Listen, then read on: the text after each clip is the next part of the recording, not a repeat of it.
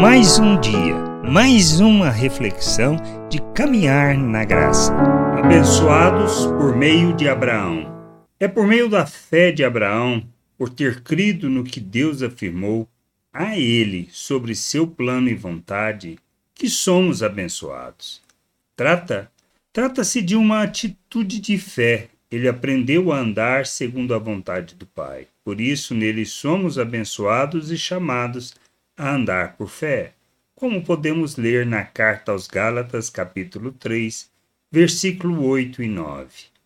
Ora, tendo a Escritura previsto que Deus justificaria os gentios pela fé, preanunciou o Evangelho a Abraão, dizendo: Em você serão abençoados todos os povos, de modo que os que têm fé são abençoados com o crente Abraão. Somos abençoados e chamados a viver pela fé. Somos justificados não pelo que fazemos, mas por crermos e vivermos segundo o que o Pai afirma. Assim como somos abençoados por meio da fé de Abraão e por causa dele, o Evangelho chegou até nós. Também precisamos aprender a agir, pois quando vivemos e andamos por fé, nós somos exemplos e testemunhas de nosso Deus neste mundo influenciando outros a andarem nela e a se submeterem a Cristo, reconhecendo-o como Senhor e Salvador e a desfrutarem da vida de Deus, não decorrente do próprio esforço, mas pela fé.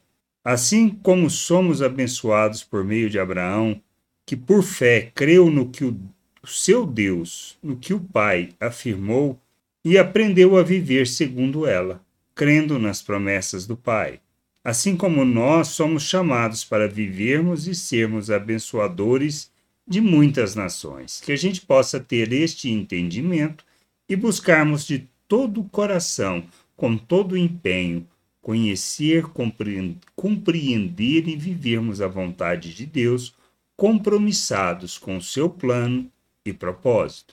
Graça e paz sobre a tua vida. Amém. Você acabou de ouvir uma reflexão de caminhar na graça. Se você gostou, curta, compartilhe, leve esta mensagem a outras pessoas, para que elas também possam compreender e entender a vontade de Deus. E leia as Escrituras, pois ela é a base, o fundamento para você julgar tudo o que você tem lido e aprendido acerca da vontade de Deus.